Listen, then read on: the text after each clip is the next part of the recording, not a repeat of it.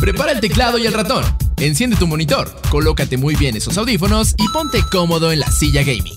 ¿Estás listo para escuchar Geek Week? La agenda gamer en Beats.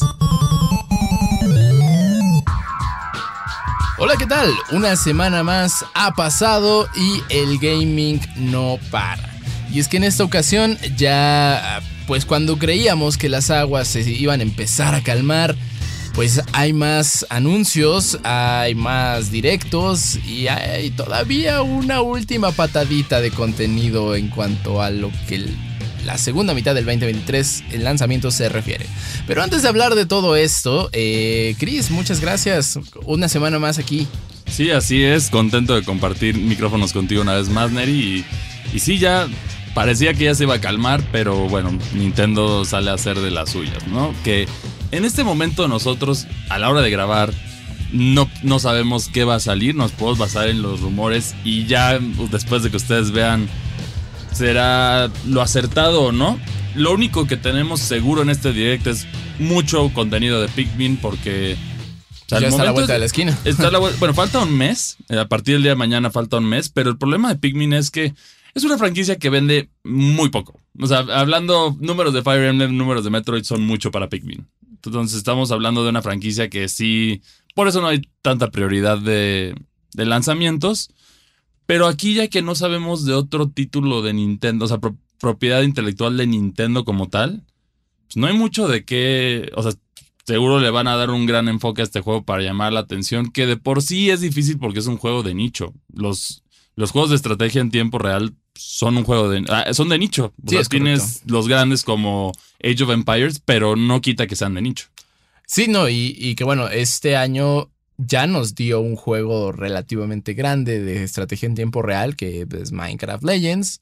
Y digo relativamente grande porque sí, es Minecraft, pero el género, pues justo, no, no es un, un género con mucha afluencia de jugadores. Sí. Eh, y, y de hecho, de manera irónica, el subgénero que salió de estrategia en tiempo real fue el que se volvió un monstruo en la industria. Estamos hablando de los MOBAs, porque los MOBAs originalmente salen de, adaptaciones de los juegos de estrategia en tiempo real. Sí, es correcto. Y, bueno, si te digo MOBAs, pues claramente sí vas a entenderme que estoy hablando de League of Legends, de Pokémon Unite, de Dota 2, de Starfield, de bueno, para StarCraft, este, y muchos, muchos más. Recientemente, de hecho, también tenemos otro MOBA que vamos a comentar, que este es ah, Ese MOBA. Es, un MOBA que yo creo que nadie esperaba o soñaba con algo así, pero. Creo que nadie esperaba y sobre todo nadie pedía. Sí, más bien nadie pedía porque estás hablando de una franquicia que es muy querida por los noventeros, que es Crash Bandicoot. Tuvo tres juegos estelares, fue de hecho de las primeras propiedades fuertes de Naughty Dog, que bueno, ya saben, Naughty Dog, The Last of Us. Tres juegos estelares numéricos, pero yo ahí le sumaría que, o sea, si bien. Ah, bueno, y los no, sí. El kart, no, no, que en este caso es Crash Team Racing, no se volvió lo suficientemente grande a nivel Mario Kart, pero creo que para las personas que no teníamos Nintendo era un competidor bastante, bastante decente, ¿no? Sí. Eh, después salió con Crash Bash, ese creo que no tuvo el splash necesario. Es que nadie lo recuerda. Es que faltó. Yo sí lo jugué, yo sí jugué todos los videojuegos y era difícil, pero es que al final trataba de ser un Mario Party, pero sin los mapas y sin las demás cosas que implica un Mario Party, que es el juego de mesa. Sí, este más bien era solo una, una colección de minijuegos. En ese caso lo sentía un poco más como WarioWare, en el sentido de que eran solo juegos pegados, pero no tenían cohesión en el sentido de no. La única competición que se llevaba a cabo era adentro del minijuego, no existía este sistema de estrellas y esas cosas. Que luego Mario Party lo hizo con Mario Party 100, que nadie puede, creo que si mal no recuerdo, es el peor o el segundo peor vendido de la franquicia. Y bueno, entonces en este caso pues Crash Bandicoot es una franquicia que nace con la esperanza de competirle a los dos, a las dos mascotas de la industria en ese momento, que era Sonic por parte de Sega y principalmente Mario. Mario, que sabemos que sabemos cómo fue el resultado de esta guerra de mascotas. Por eso estamos hablando todavía de Mario y los demás tienen su estrellato, pero proporcionalmente Sonic tiene las películas y tiene un ganador definitivo. sí, nadie pudo derrocar a Mario. Que también es otro personaje que también hablaremos de él en un ratito. Pero bueno, surge este juego que es un MOBA que es más simplificada la fórmula tirándole similar a Pokémon Unite en el sentido de que es recolectar puntos y canjearlos. No es destruir bases o conquistar espacios como generalmente es en League of Legends o en otros Dota, En Dota. en Dota o en otros MOBAs más populares. Esto, esto a mi parecer es una buena decisión porque se hace más amigable porque tú, mucha gente, hemos visto esos comerciales en YouTube, ¿no? De juega League of Legends y, y que te, te dicen- Hola, gamer. Sí. Es, es un juego muy, o sea, en el sentido de tienes que casarte con el juego.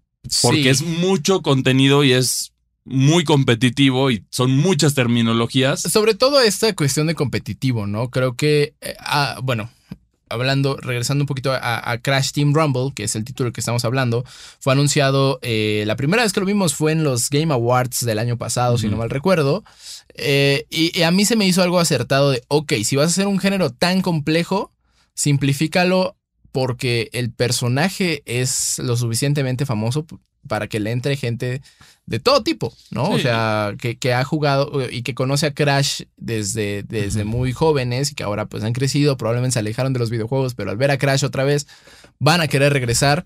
Y si se encuentran con una pared de tecnicismos y complejidad de un MOBA gigantesca, pues obviamente va a ser intimidante. Sí. De ese lado creo que fue una buena decisión por parte de, me parece que fue Toys for Bob. Toys for hizo. Bob, que ya es ahora el encargado de, hacer todo lo relacionado con Crash. Ellos desarrollaron, si mal no recuerdo, estuvieron involucrados en el remake. No fueron los, el principal desarrollador, pero estuvieron involucrados en el remake, en la Insane Trilogy. Estuvieron involucrados, bueno, ellos sí fueron el directo ya en Crash 4, Crash, Crash Bandicoot 4 It's About Time, que fue el nuevo juego de Crash 4 después de que ignoraron el de el de eh, Cortex Revenge, creo que es, o Cor- Fue Cortex Revenge y Twin Sanity. Sí, es- o sea, esa línea se ignoró, se creó algo nuevo, un- eh, meti- le metieron multiversos y todo esto. Y ahora tenemos este juego que... Y también estuvieron a cargo de eh, el Nitro Kart. Sí, Nitro. Kart justo. Entonces, puedo decir que ya son los encargados de, de Crash Bandicoot. En ese Por sentido. ahora sí. Que bueno, es bueno, es bueno ver que el marsupial favorito de todos tenga un, un hogar donde le estén dando juegos, ¿no? Y bueno, surge esta idea de este juego que tiene muchos aciertos, a mi parecer. Otro de ellos es, mantienes el gameplay de Crash. O sea, los controles son prácticamente sacados de Crash. sí, Plataformero, brincas, brincas, giras. giras y todos los personajes juegan de una forma similar y tienen combos muy simples. No es, Mm. no es como League of Legends que estás hablando de un héroe que tiene estas habilidades y esto es lo que sirve y tu porcentaje de daño. Ya, Eh, sí, sí, todo sí, esto sí. que a un, a un a una persona más casual te intimida. O sea, te intimida. Entonces, Pokémon Unite lo, lo simplificó y aquí todavía lo simplifican más. Sí, aquí en realidad lo- el set de movimientos eso es tres. Sí, Saltas, giras y, Y das tú- panzazo. sí. Y ya.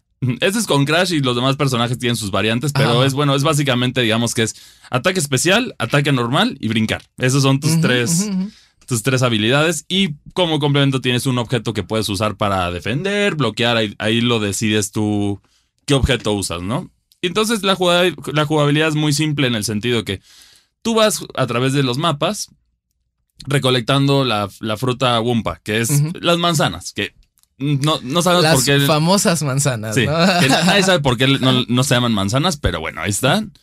Y el objetivo es tú con un equipo de otros tres jugadores ti- compitiendo con otros tienen que recolectar un total de 2.000 manzanas para ganar. No hay, no hay, no hay límite de tiempo, no hay otras cosas, simplemente es obtén las manzanas, bueno, los Wumpas y ganas.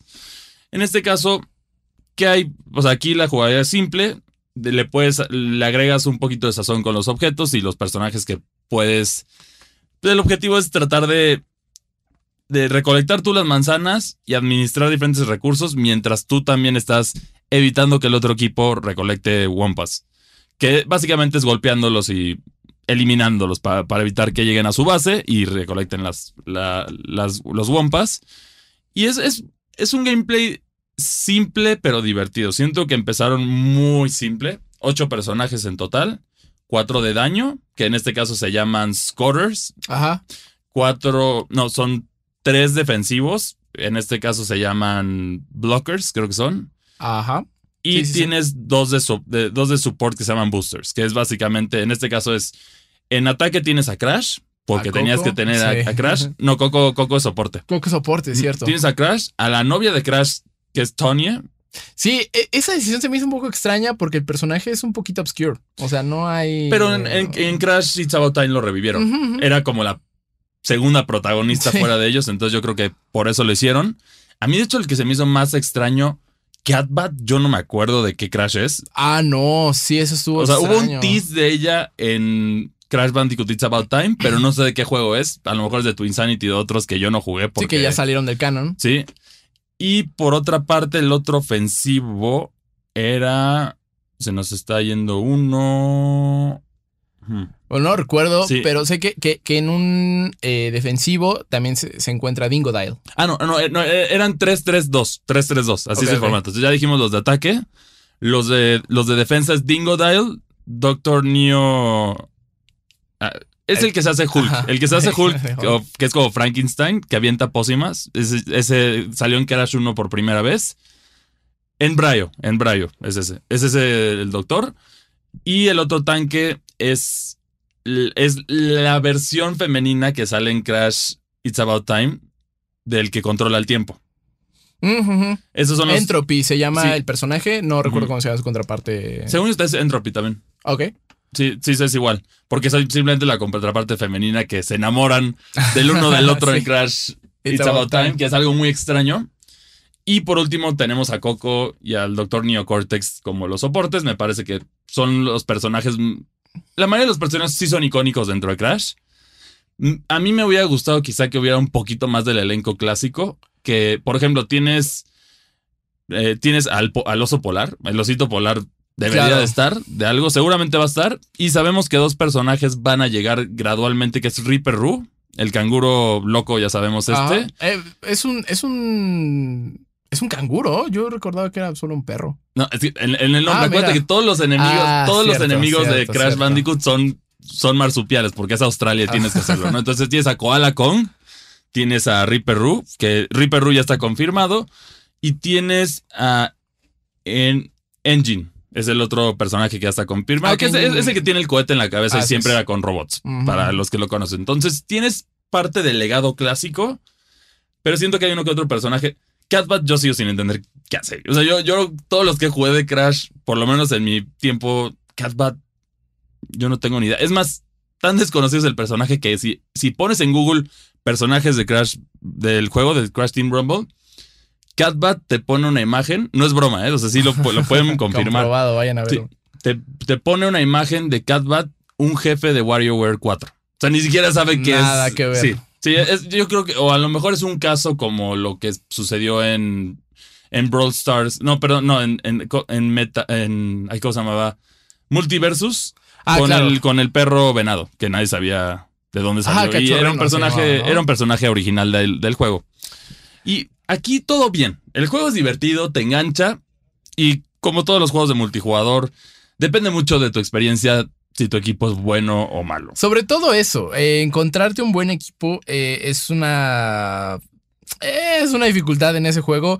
Yo lo probé en el preview y la beta cerrada se notaba que había mucha gente que ya sabía qué estaba haciendo. Sí. O sea, se, se notaban jugadores de MOBAs muy aguerridos que, fue así. o sea, aplastaban, aplastaban.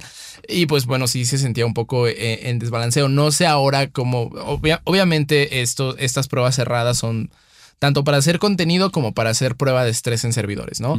Ah, no sé ahora cómo se encuentre el matchmaking y el pareo de, de gente. Ahorita el pareo ha funcionado bien. Siento que los niveles sí los colocan bien. Ahorita es por niveles. Lamentablemente no hay como que más. No hay un ranqueo. Sí dice que es competitivo, pero no hay un ranqueo oficial en este momento. Todavía. Mm. Entonces es- eso obviamente limita las cosas, pero generalmente es un jugador bueno de cada equipo y el resto son gente que no tiene ni idea, ¿no? Y, que está solo dando Sí. vueltas ahí. y básicamente es tienes a los a los tanques, a los defens a los bloqueadores que son muy buenos y es alguien que es competente, es una pesadilla. Y yo, en mi experiencia, yo era el tanque bueno contra el tanque bueno, el otro aguantando y de vez en cuando como, bueno, ya lo puedo atacar para, para matarlo y ahora sí robarle cosas y irme a su base a, a molestarlos y a, a comprar tiempo para que mi equipo haga cosas.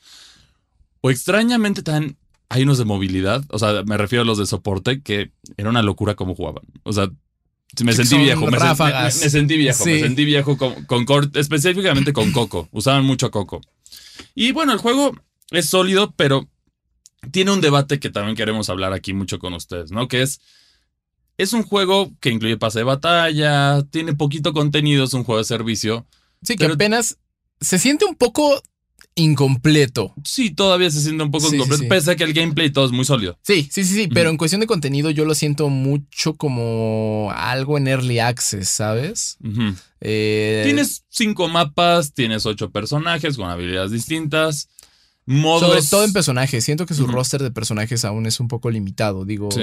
eh, contrapartes de, de- del género, como ya, ya lo mencionamos, League of Legends, Dota 2, Smite, incluso, no sé, Paladins, eh, Overwatch, que si bien, si bien es ya más enfocado a shooter, también tiene dinámicas de MOBA. Eh, pues su roster de personajes era más extenso. Sí, pero comenzaron. Bueno, no, pues League of Legends ya estamos hablando de, creo que son más de 100. Sí, ahorita ya es una locura. Creo que son como 147 Sí, personajes sí, la sí. última vez que revisé. En Dota desconozco. Pokémon Unite empezó también con un roster chiquito como de 8 personajes. Creo que también aquí la intención es porque es un acercamiento más casual. Quizás puede ser muy abrumador tener tantas opciones para un jugador más casual. No, no lo justifico porque así debería de ser. Bueno, los desbloqueas en un futuro. Sí, sí, sí. Ahí lo tienes. O por lo menos hay que ver, ¿no? Pero el problema de este juego es que promete eso a futuro que tú desconoces, pero tienes que pagar 24 dólares mínimo para averiguarlo. Ya cuando hay un paywall, ya es difícil entrar a un juego. O Eh, justificarlo. Sí, y sobre todo, y sobre todo en esta época en la que ahora se compite también por el tiempo, ¿no? O sea, y que ya hay eh, juegos casuales muy bien consolidados a la que la gente ya le invierte el mucho o poco tiempo que tiene a lo largo de su día, ¿no? Eh, también está Fortnite. Fortnite ya, ya es su propia cosa, ya la gente está casada con el juego y, y si son jugadores casuales, pocas veces van a salirse hacia otros títulos, ¿no? Lo mismo Sí. pasa con Warzone. Sí, por eso son las estadísticas justo que decimos de PlayStation y de Xbox que tú dices, pues los exclusivos no venden. Pues sí, la realidad es que la gente juega más FIFA, juega más Fortnite, juega más Minecraft, juega más estos juegos que ya son establecidos y agarran a la audiencia. Y cuando ya existe eh, esta dificultad de, oye, sí es un personaje conocido, pero 24 dólares por un juego que todavía no sé muy bien si me va a gustar, o que si, si ya tiene el contenido suficiente para engancharme ahí buen rato, eh, ya es un problema. Sí, o sea, en el caso, por ejemplo, del Nintendo Switch Hollow Knight, creo que ya lo encuentras en menos de 50 pesos. Sí, sí, sí. No, y, y aquí, aquí quizá la, la, jus- la justificación sea esa, ¿no? Es que es Crash, ¿no? O sea, Es Crash y también está pulido el juego, o sea, si Sí. no hay box. O sea, sí está bien pulido, no es por atacar eso, pero el problema es, no tienes modos. A ver, los únicos modos que tienes en el juego es práctica, el tutorial. O sea, práctica es jugar contra bots, el tutorial y Quick Play. y quick, bueno, no, ya competitivo. Ah, bueno. no, no hay ni quick Ajá, play, ajá, o sea, es competitivo y tienes partidas privadas que puedes organizar con tus amigos, que yo no entiendo quién lo haría porque pues, básicamente este tipo de juegos Pues es juntar 16 locos. Y Sí. eso está difícil. O practicar, Ajá, sí, sí, o a lo mejor ya te, te vas a dedicar al eSport de Crash Team Rumble y, y necesitas proteger tu equipo, pero aquí el punto es, faltan personajes, falta contenido. Es divertido si te enganchas, sí. definitivamente, pero ese es el riesgo. El riesgo es no sabes en el futuro si va a seguir el contenido o no. Y complementado a esa noticia, también recientemente vimos algo con Chocobo Racing, ¿no? Ah, sí, es correcto. que es un juego de carreras muy querido por la comunidad, muy de nicho, pero era muy querido. Incluso cuando a nosotros nos tocó la reseña, la verdad ahí sí puedo decir que Square Enix la jugó medio chueco o medio sucio, Ah, en el sentido de que, ah, ok, ya todas las reseñas son decentes. Ahí te van las microtransacciones y todo y no lo pones desde el principio. ¿no? muy similar a lo que hizo Gran Nitro Turismo Kart. Y Gran Turismo. Sí, sí, sí. Entonces, esa práctica que debe de acabarse. Y ahora ya se fue todo eso. Ya. O sea, F, F por los jugadores que pagaron en este caso, pero pues bueno, al menos los que jugaron de gratis ahora ya pueden disfrutar del juego completo. Y a mi parecer está bien. Que desbloquees cosas ahí. En el momento, las microtransacciones en, en este juego son meramente cosméticas. No te dan ventajas de gameplay. Y los personajes se desbloquean con habilidad. Básicamente necesitas conseguir medallas del rol específico. O sea, por ejemplo, si, si buscas un nuevo anotador, pues, hacer anotar muchos puntos. Bloqueador, simplemente eh, evitar que los otros anoten muchos puntos. Y los de soporte, simplemente brincar las gemas que te dan soporte y eso, y activar cosas. Y siguiendo un poco con justo este, estos juegos que manejan este esquema, quien también intenta dar señales de vida de nuevo es Overwatch 2, que van a sacar ahí un par de misiones PvE. Sí, sí, ya, ya habíamos hablado de eso, pero... pero van a ser de paga. O sea, eh, estas, estas misiones para conservarlas, para tenerlas el tiempo que quieras, van a ser de paga. Va, va, me parece que se va a poder jugar eh, para todos un, un, una pequeña prueba temporal y después, eh, pues ya, o sea, quitaste lo que prometías, ahora lo vas a pagar. O sea, no. Sí. pero. Ah, Overwatch Blizzard en ese caso sí necesita una buena sacudida. El equipo de Overwatch necesita una muy buena sacudida para hacer algo. Porque si no, simplemente va a ser la muerte de un juego que tenía potencial para más. Es una locura. O sea, poco a poco eh, estoy viendo que están regresando a Overwatch 1 sin darnos cuenta. Pues sí. Este, pero justo, o sea, a lo que, a lo que vamos con todo esto es que esa, ese tipo de juegos que ya te manejan microtransacciones dentro del, del título, tanto como pases de batalla o ya querer comprar skins o contenido en específico, es, es muy difícil que les pongas eh, un precio inicial porque se siente injusto. Normalmente cuando uno paga por un juego ya le viene con contenido ex, ya le viene con todo el contenido desbloqueado y el contenido extra viene en forma de DLC. Sí, aunque sea la mitad del precio completo, que por ahí es donde ronda esto. Aún así, pues, es, sí, pero hay juegos muchísimo más baratos que están mucho más completos. en ese sentido, justo, es como. Es lo que yo dije de compro un indie. Hollow Knight o este Cult of the Lamb también yo creo que debe estar en menos de 500 pesos. Sí, la edición de cultista está como en 300 pesos. Por eso, o sea, entonces aquí tienes el argumento de contenido que ya está garantizado que lo tengo y es divertido. Pues me voy por ahí.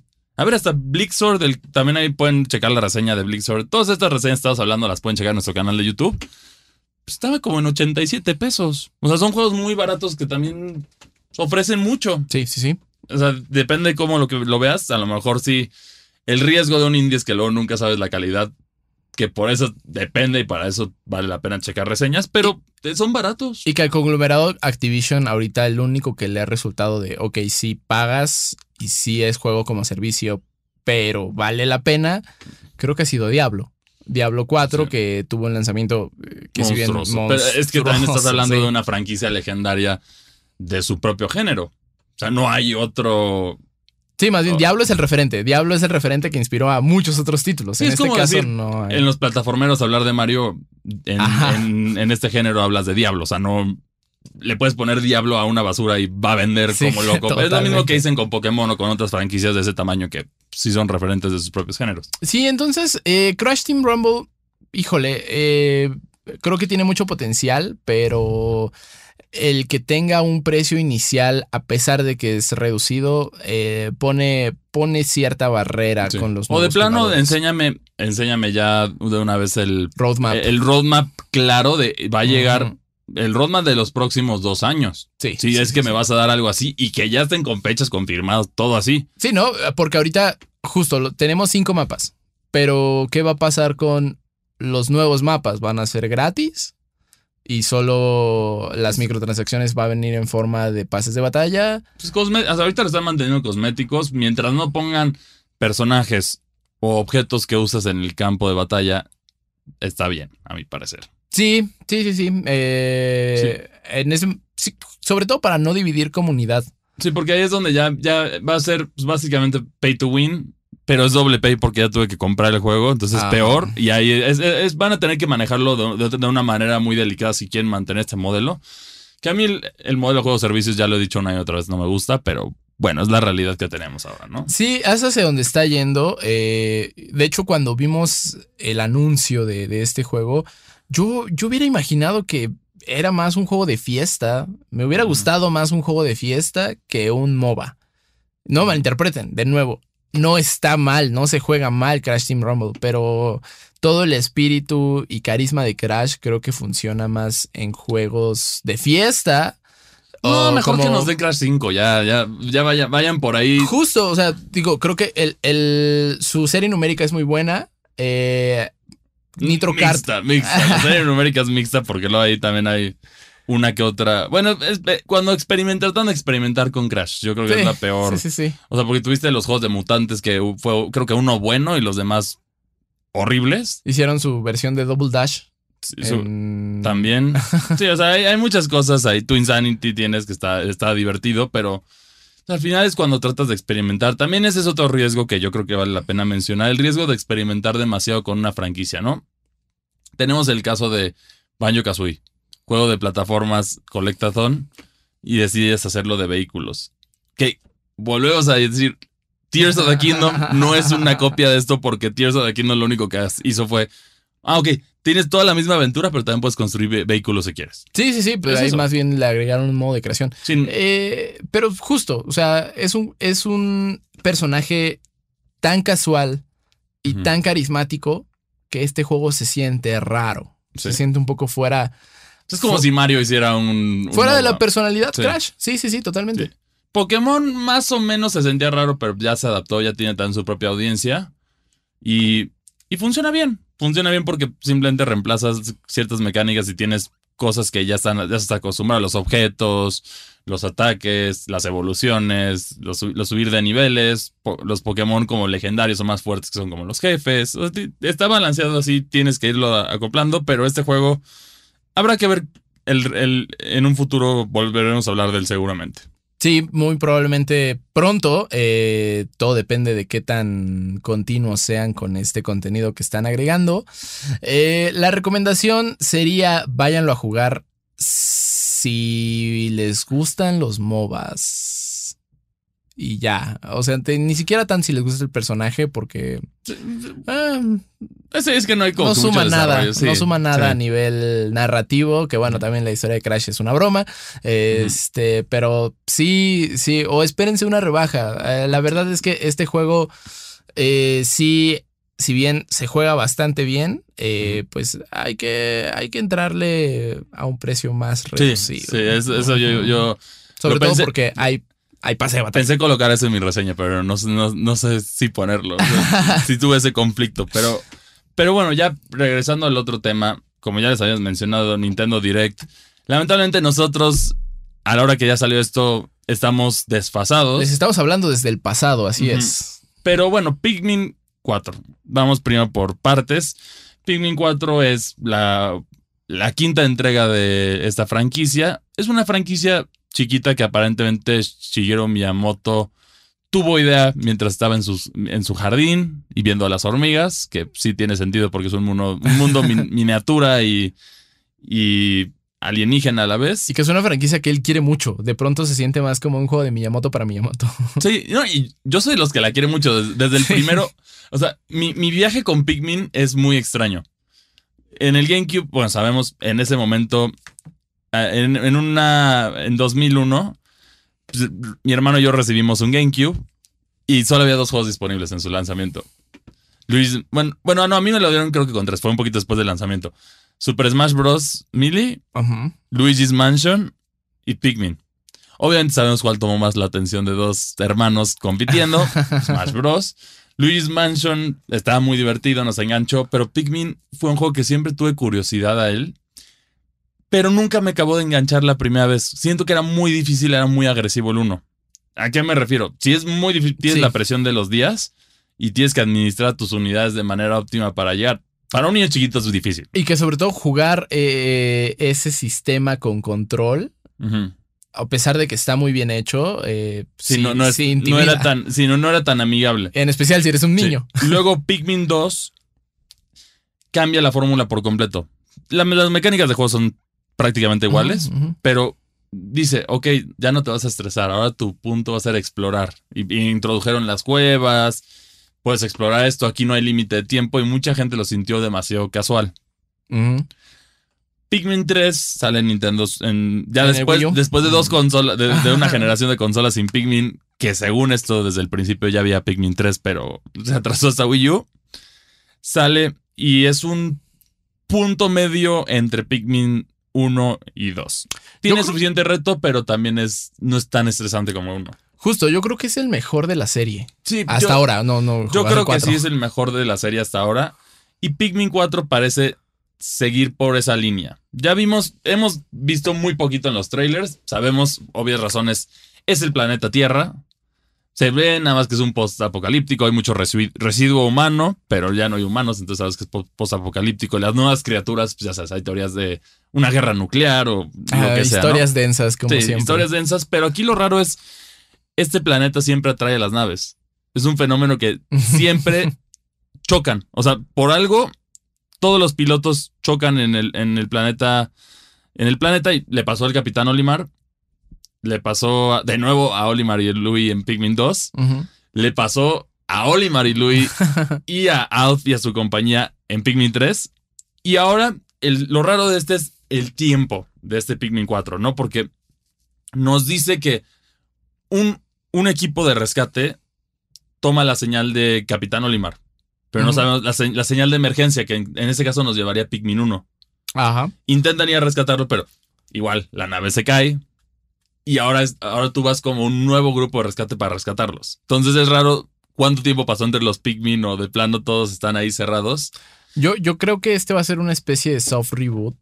Pues habrá que ver. Puede ser, no sé. Tienes la, también tienes más tipos de Pikmin que siempre es emocionante. Eso significa más rompecabezas para utilizar los Pikmin. Son estas criaturas que es como una mitad de humanoide con planta. Y tienen como- diferentes habilidades. Son, son unidades muy simples en el sentido que tienen, tienen tres comandos, básicamente. Los puedes llamar, los puedes aventar para atacar o recolectar objetos y ya. O sea, es- esa es como la mecánica principal. Y tienen alguna habilidad especial como resistencia al fuego, electricidad, entre otras cosas. Y tú tienes que atravesar tu mapa a través de esto. Que es, es, es lo, es como el aspecto emocionante de, de Pikmin. Tienen nuevas adiciones en esto y también ya tienes a tu personaje personalizable que está emocionante. Y respecto al Nintendo Direct en este momento, pues es cartita santa lo que les vas a decir, los rumores, lo que apuntan. Ahí nos, nos dirán si estamos bien o mal.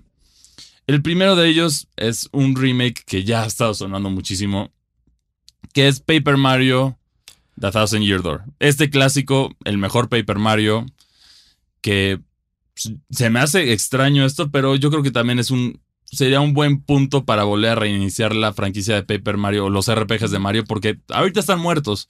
Sí, Pe- sí. Los últimos Paper Marios, Origami King no estuvo tan mal, pero no, no se le acerca a la calidad de los primeros tres. El último buen RPG que jugué de Mario fue Bowser's Inside Story. Bowser's Inside Story es excelente.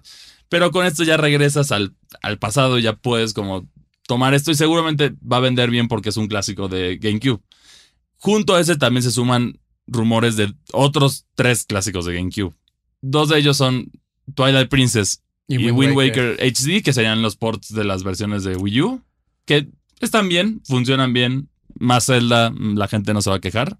Sí, no, Y- y, menos, y menos en el año de Zelda. No, y con eso ya puedes jugar toda la, toda la, todos los juegos de consola de, de Legend of Zelda. O sea, ya no, ya no hay ninguno que falta en el, en el Nintendo Switch. Entonces, ese es un buen punto si es que salen. El otro, dicen por ahí, ya saben, F-Zero podría llegar, pero es, Star muy, Fox. es muy difícil. F-Zero es el que apunta más de los dos. Ajá, ajá. Seguramente veremos más detalles de Professor Layton and the World of Steam, creo que así se llama el juego, la nueva entrega. Hay rumores de Pokémon, pero Pokémon va a un Pokémon Direct, no los, no los Sí, no, nunca no, no un va a estar. Direct solo. Y yo creo que DLC vamos a ver. De DLC de, Tears of the justo- Kingdom. de Tears of the Kingdom, posiblemente un guiño, y también de Fire Emblem Engage. Sí, yo la verdad, eh, supongo que Nintendo está manteniendo eh, esta, esta cuestión de misterio de estos cuatro títulos, eh, pues justo para generar hype, pero no creo que sean cosas de muy grande envergadura, porque no hay, pues no hay mucho, o sea, Por, por eso tiene, por eso apostamos a los remakes. ajá, sí, Porque sí, es, sí. es menos presupuesto. Y bueno, el Mario que seguramente saldrá de la película, ¿no? y las bombas de Nintendo ya fueron soltadas. Sí, ya no hay. Ya no hay, seguramente. La única bomba que le queda es Metroid Prime 4, pero este, este momento Pues yo. está un poco perdido en no, batalla. Yo, lo veo más en, lo, en, el, en el sucesor de Nintendo Switch. Sí. Sinceramente. Sí, Sinceramente, ya. Ya habríamos tenido noticias si es que no se lo están guardando para acá. Sí, ya lo habíamos comentado también. Sí hay eh, este rumor que pues es más bien una obviedad. Hay un nuevo Mario en desarrollo, pero no creo que sea para esta consola. Habrá que ver porque O todavía. quizás sea el juego de cierre. Puede ser el juego de cierre porque todavía Nintendo lo dijo, el próximo año fiscal es cuando presentamos la nueva consola o el nuevo o la revisión de Nintendo Switch, pero sabes todos que es una nueva consola. Y entonces en este caso ya es el cierre de Switch. Aquí es generalmente cuando le das un, un poco de oxígeno a las franquicias muertas a ver si pegan para ya lanzarlas después. Y sobre todo porque pues la Switch es la consola que mejor ha vendido. Entonces, eh, pues si tienes tantos millones de Switch afuera, de una u otra forma van... Puede, puede que Sí. compren esos títulos. Que Es como el, están el caso de, el caso de Bayonetta. Que Bayonetta por ahí se burlaban. Bayonetta 3 vendió 6 millones de unidades. Y dicen, ay, no es nada, compáralo con Grand Theft Auto. Entonces, ¿cuántos exclusivos grandes de PlayStation, incluso de PlayStation así, Venden de- 6 millones. venden sí. 6 millones? Sí, son De Xbox ni se diga, porque en este momento no. En Game Pass ya se redujeron las ventas todavía más. Es un logro grande. Entonces, Animal Crossing vendió más de 20. O sea, sí es, es un número monstruoso. Es difícil de entenderlo, pero sí es monstruoso. Y, y bueno, entonces habrá que ver Nintendo qué hace. Vamos a ver si nos emociona mañana. Yo creo que sí nos va a emocionar. Y que creo que ya con este Nintendo Direct se cierra ya el, El ciclo pues, de- el circuito de, De Nintendo Switch. Y de, de- y de anuncios. y de anuncios. Sí, de anuncios De, de verano ya es el cierre. El rumor apuntaba que iba a ser el próximo mes, pero al pasar aquí, posiblemente anuncien un Pikmin Direct. Si es que no le dan más de 10 minutos al juego. Porque son 40 una minutos semana total. antes, quizá una semana antes Sí. haya Pikmin Sí. Direct, que es nada más como para hacer el save the date y el recordatorio. Sí, de, yo- "Oigan, esto ya es inminente, va a salir. Yo estoy esperando mi, mi, mi copia de, de Pikmin 4 para explotar ese juego. no voy a dormir con ese juego seguramente tampoco. Eh, pero por favor, pues también eh, ustedes coméntenos qué esperaban y qué recibieron. Eh. Ya estaremos hablando que a profundidad de Sí, lo en- que, en- de lo en que se default, en default. en nuestro videocast y ahí, bueno, videocast y podcast dependiendo de dónde lo escuchen o lo vean. Así es. Ahí no, ahí, ahí vamos a estar cotorreando más de esto y también más reseñas y mucho más sorpresas. Así es, todos los sábados a mediodía en las redes sociales de Reporte Índigo e Índigo Geek MX. Eh, Chris, el tiempo se nos ha agotado, pero no queremos irnos sin antes eh, pues recordarnos en dónde te escriben. A mí me pueden escribir en, tu- en Twitter como arroba cristianmac62 o, la- o en las mismas redes de Indigo Geek, yo soy el que les contesta. Entonces sí, también ahí me pueden dar mi saludo. Y a ti, Neri, ¿dónde te pueden encontrar? A mí me encuentran en Twitter como arroba sir-bits eh, y sirvits en Instagram, también todo junto. Eh, pues ahí estamos constantemente contestándoles y publicando el contenido que hacemos para ustedes. Eh, pues muchísimas gracias por acompañarnos. Nosotros nos escuchamos el próximo episodio eh, la semana que viene. Por favor, no olviden seguir a Reporte Índigo e Índigo Geek MX, dejarnos sus comentarios con el hashtag Índigo Geek y nos escuchamos la próxima ocasión. Nos vemos. Escuchaste Geek Week, una producción de Reporte Índigo.